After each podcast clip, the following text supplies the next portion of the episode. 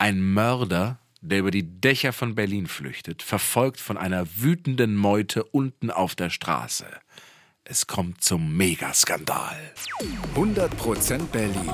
Ein Podcast von RBB 888. Gemeinsam mit zum Glück Berliner von Lotto Berlin. Bei uns bekommt ihr ja immer die spannendsten Geschichten aus Berlin und heute geht's um einen der größten Skandale Anfang des 20. Jahrhunderts. Der Mörder, der über die Dächer flüchtete. Und damit ganz Berlin in Hysterie versetzt hat und wegen dem die Filmzensur eingeführt wurde. Springen wir erstmal zurück ins Jahr 1905 zum 9. Dezember. Spaziergänger finden da in einem Wald bei Klein Glienicke eine Leiche. Der Tote ist ein 21-jähriger Mann mit zwei Schusswunden im Kopf. Die Polizisten finden heraus, der Mann war Kellner auf der Suche nach einem neuen Job. Deswegen hatte er sich mit einem sogenannten Jobvermittler verabredet in der Nähe vom Wannsee. Zu dem Treffen hatte der Kellner ein Sparbuch mitgenommen, auf dem 750 Mark waren.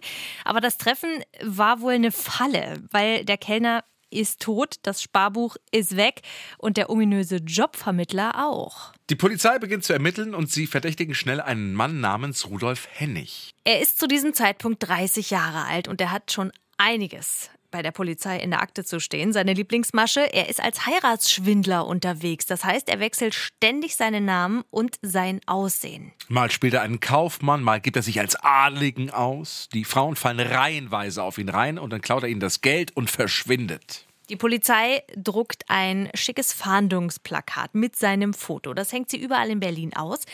Und erstmal passiert dann nichts. Aber dann, zwei Monate später im Februar, da kommt eine ältere Dame aus Berlin-Mitte aufs Revier.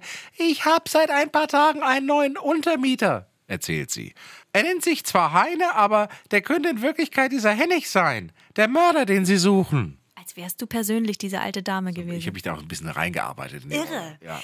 Schauen wir uns diesen Typen mal an, sagen sich zwei Polizisten. Und die haben tatsächlich Glück. Der neue Untermieter ist zu Hause. Höflich begrüßt er die Polizisten. Ja, die Beamten denken sich, hm, so wie der aussieht, sieht der Hennig aber nicht aus. Sie bitten ihn trotzdem, dass er mal aufs Revier mitkommt. Und so schlendern die zwei Polizisten und der Mann zum Polizeirevier. Das ist in der Coriner Straße im Prenzlauer Berg. Die gehen gerade die Stufen zum Revier hoch. Da zieht der Mann plötzlich eine Pistole aus der Tasche und drückt ab. Aber kein Schuss löst sich. Die Waffe ist noch gesichert. Da dreht der Mann den Revolver um und haut damit einem der Polizisten auf den Kopf. Und erst jetzt kapieren die Beamten. Dieser Typ ist doch der gesuchte Mörder Rudolf Hennig.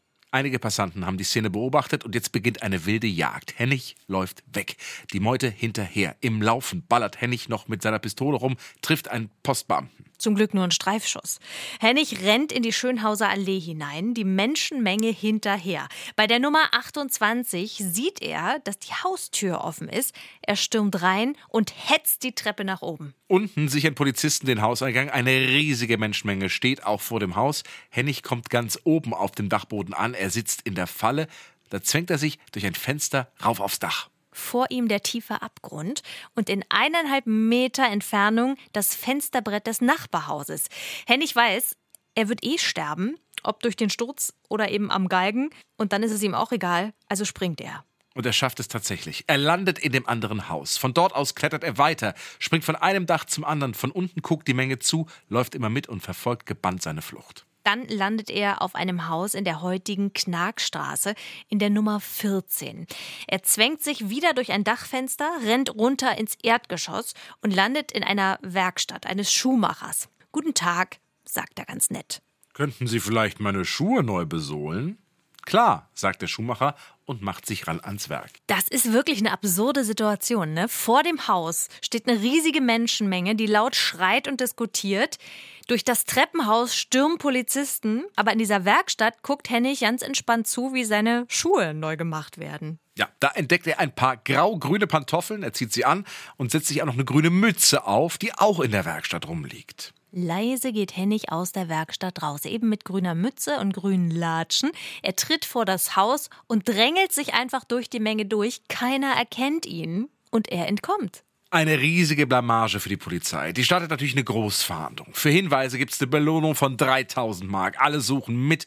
In Berlin beginnt eine hysterische Jagd auf Hennig. Alle, die eine grüne Mütze tragen, sind verdächtig. Alle, die grüne Schuhe anhaben, laufen Gefahr, verhaftet zu werden. Jeder Berliner weiß, dieser Hennig verkleidet sich gerne. Also ist eigentlich jeder verdächtig. Und dann eine sensationelle Neuigkeit. Der Berliner Lokalanzeiger schreibt, Hennig hat sich bei uns in der Redaktion gemeldet. Für 1700 Mark dürfen wir seine seine Lebensgeschichte abdrucken. Das ist eigentlich auch ein bisschen bekloppt, ne? Dass der sich da so. Na, irgendwann ist er übermütig geworden. Genau.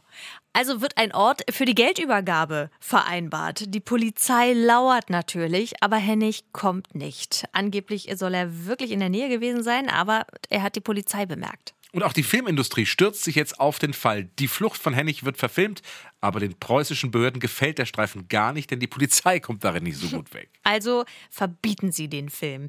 Das ist der erste Fall von Filmzensur in Preußen und Deutschland. Die Hysterie ist groß. Selbst die Berliner Kinder verändern ihr Spiel. Jetzt spielen sie nicht mehr Räuber und Gendarm, sondern Hennig und der Schutzmann. Fünf Wochen ist Hennig jetzt schon auf der Flucht.